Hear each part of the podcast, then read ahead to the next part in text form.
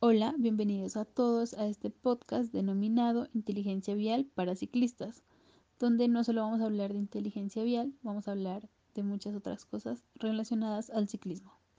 Estamos hoy día mm, en la primera sesión y vamos a hablar un poco con Jake. Hola Jake, bienvenido. Hola, ¿cómo estás? ¿Qué tal? Bien, bien. Estamos hablando un poco de ciclismo desde una persona que no sabe nada de ciclismo a una persona que tiene un conocimiento un poco más amplio que yo de ciclismo y tal vez más experiencia. Entonces, no sé, creo que quisiera saber eh, cuando inició la pandemia todo esto te afectó porque pues si bien al comienzo no se podía salir para nada, ¿no? Y ustedes tienen como un ritmo eh, de vida ya en el cual está acostumbrado a hacer sus, rutas. Eh, pues sí, eh, lo que en sí lo que pues más afectó, digamos, la pandemia no fue tanto en los entrenamientos porque pues digamos eso llevó a que la gente, digamos, a los que practican ciclismo, hagan otro tipo de ejercicios. Lo que sí fue algo complicado fue, digamos, un calendario de travesías y eventos que se iban a llevar a cabo a lo largo del departamento. Eh, estos habían tomado fuerza eh, porque muchos, digamos, grupos de cada municipio del departamento de Nariño había tomado la iniciativa de mostrar a través del ciclomontañismo o el ciclismo de ruta como los atractivos turísticos que pues que su municipio tenía. Y pues formé parte de la organización de Pedalea por Nariño, que es una aplicación que se encarga de, exponer estos eventos pues a través de, la aplicación que tienen móvil para que la descarguen si de pronto les interesa. Eh, entonces ellos eh, gestionaron pues todo lo que lo que conlleva a hacer una reunión con los diferentes colectivos y se organizó un calendario que ya estaba, digamos, completo para todo el año, para todas las disciplinas, eh, aparte de un evento nacional que, que venía en junio, que también pues se canceló debido a la pandemia. Pero creo que la oportunidad pues se dio también porque eh, al ver que muchos espacios deportivos se, digamos, se vieron afectados en cerrar por las aglomeraciones, entonces surgieron nuevos ciclistas a tal punto de que, de, pues, de que las empresas igual como no producieron mucho tiempo, eh, hubo una escasez. Eh, entonces digamos que ahora tenemos pues los nuevos adeptos al ciclismo que, que lo probaron y les gustó y siguen y pues quienes lo probaron solo por el furor del momento y y pues decidieron abandonarlo y volver a sus actividades normales. Se presentó como una fiebre por el ciclismo y pues también es interesante, como tú dices, mirar que a muchas personas les interesó y se quedaron eh, con este gusto por el ciclismo y ojalá pues continúen con todo el proceso. Claro, y también es como un buen ejercicio para la parte de salir, desestresarse un poco y dejar como toda esa energía negativa que uno tiene como en el encierro.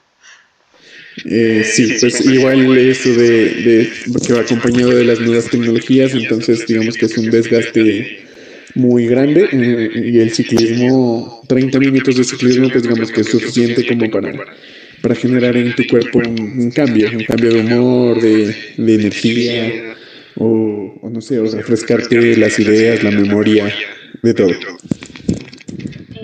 por último, de pronto no sé si nos quieres dar algunos consejos para todas esas personas nuevas que quieren incursionar y no saben cómo o qué deberían tener en cuenta para comprar una bicicleta.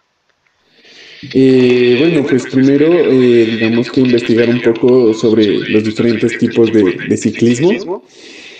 Eh, digamos que hay varias modalidades que se pueden practicar y y pues, digamos, si, si le gusta uno de ellas y tiene, pues, digamos, la capacidad económica de, de acceder a una bicicleta, digamos, eh, específica para la, para la actividad sería súper genial, ¿no? Pero pues lo más recomendable es empezar con una bicicleta todoterreno, que sea de montaña, que porque se adapta pues a, a diferentes condiciones y puede ser más aprovechada.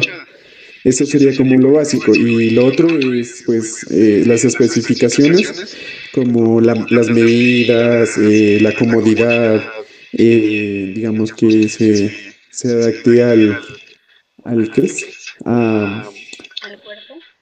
al cuerpo, ajá, porque eso, pues todo se maneja con medidas, ¿no? Entonces, para que entre más, entre más cómodo, pues debes adecuar eh, la bicicleta a, tu, a tus medidas, a las medidas de tu cuerpo o al tipo de actividad que estés haciendo sobre la bicicleta. Bueno, muchas gracias Jake. Yo creo que por hoy cerramos con esto y gracias por estar hoy aquí. Listo, vale, un gusto poder colaborar con esto. Y pues eh, ojalá surjan más adeptos a la bicicleta. Hola, bienvenidos a todos a este podcast denominado Inteligencia Vial para Ciclistas, donde no solo vamos a hablar de inteligencia vial, vamos a hablar de muchas otras cosas relacionadas al ciclismo. Eh, bueno, hola a todos, bienvenidos. Hoy es la segunda sesión y eh, tenemos como invitado a Jake nuevamente. Eh, hola, ¿qué tal? un gusto estar por acá otra vez. Bienvenido siempre por acá. Eh, hoy día tenemos como temática, eh, pues yo traté de dividirlo como en dos partes, ¿no? Hablar un poquito del ciclismo como deporte en Colombia, pero también me parece interesante hablar sobre la parte de la movilidad. porque sé que muchas personas utilizan la bicicleta para moverse o bueno como medio de transporte dentro de la ciudad. Entonces, no sé si tú me quisieras comentar de pronto eh, cómo está funcionando un poco el ciclismo en Colombia, qué ha estado pasando en estos últimos días. Eh, bueno, pues el ciclismo en Colombia eh, se volvió, como decir, una moda, no más, más que eso, ¿no? Como, como un estilo deportivo en donde pues tenemos grandes referentes que nos están representando a nivel mundial eh, entonces, a partir de eso, pues el ciclismo en Colombia eh, eh, ha tomado fuerza en los últimos años y algo que pues que caracteriza este deporte en Colombia es los, los, puertos de montaña, pues que hay que muchos quieren, digamos, igualar a los grandes deportistas o, o, cumplirlo solo por, por el reto de, de haberlo hecho. Entonces, digamos que esto pues lleva a, los adictos al ciclismo a, cumplir como nuevos retos personales, ¿no? O sea, como, alcanzar a los referentes nacionales. Y en cuanto al, ¿qué es? al ciclismo que se definiría como el ciclismo urbano en las ciudades, eh, la verdad, eh, pues es un problema, un problema muy común no encontrar escenarios, digamos, eh, en las ciudades, ¿no? Para el desplazamiento del, ciclista, que es algo muy necesario.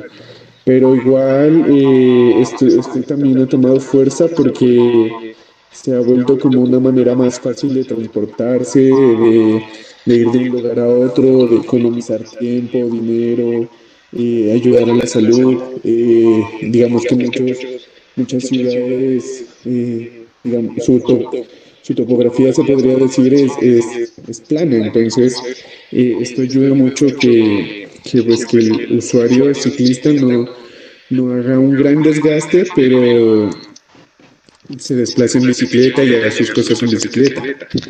Claro, es importante igual que se genere eh, cultura por parte de tanto de los que son transeúntes, de la parte eh, vial, entonces por parte de los que conducen los carros, las motos, igualmente de las personas que van a pie, ¿no? Yo creo que es como todo un sistema y como tú dices, todos hacemos parte de él y pues debemos respetar nuestras normas y tener en cuenta el espacio de cada uno. Ahora volviendo a la... Claro, no solo...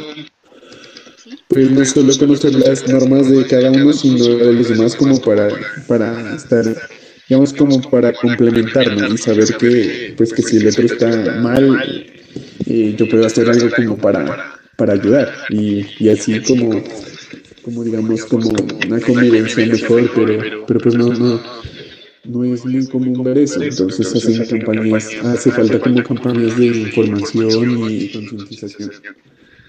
Claro, es importante igual tener en cuenta los espacios y saber tanto las normas que me, que me corresponden a mí como las que les tocan a las personas que estén en sus diferentes medios de transporte. Y retomando tal vez un poco la parte del ciclismo como deporte en Colombia, ¿tú dirías que uno puede vivir siendo ciclista en Colombia? Eh, la verdad, no es rentable ni ser ciclista ni deportista. Eh, digamos que aparte del fútbol, eh, los demás deportes, aparte del ciclismo también, han sido, pues son, han sido como, digamos, vistos de manera que que el competir o salir a competir a grandes, a grandes, eh, a grandes eventos y, y traer medallas, eh, no, pues no es como algo rentable, ¿no? Porque a veces el deportista tiene que, que ir por sus propios medios y, cuando ya gana y representa a Colombia y por lo más alto, es donde ya se mira, o sea, digamos, el reconocimiento tanto pues en parte de, los medios como en la parte monetaria, pero o sea, no el esfuerzo que se está haciendo por detrás de toda esa preparación eh, para ir a representar al país.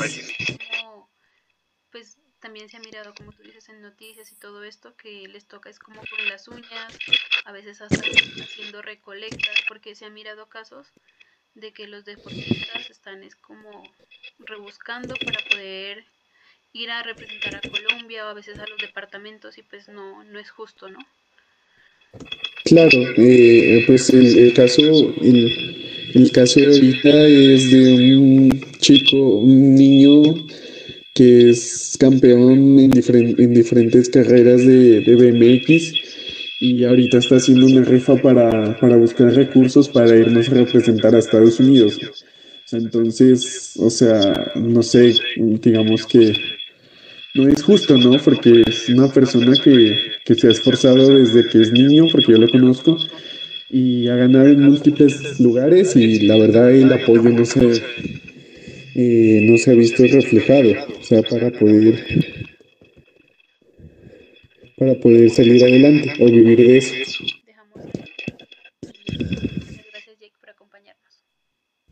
Bueno, un gusto estar contigo otra vez. Eh, bueno, espero que todo lo que te haya dicho te pueda aportar mucho y ya nos vemos en otra oportunidad.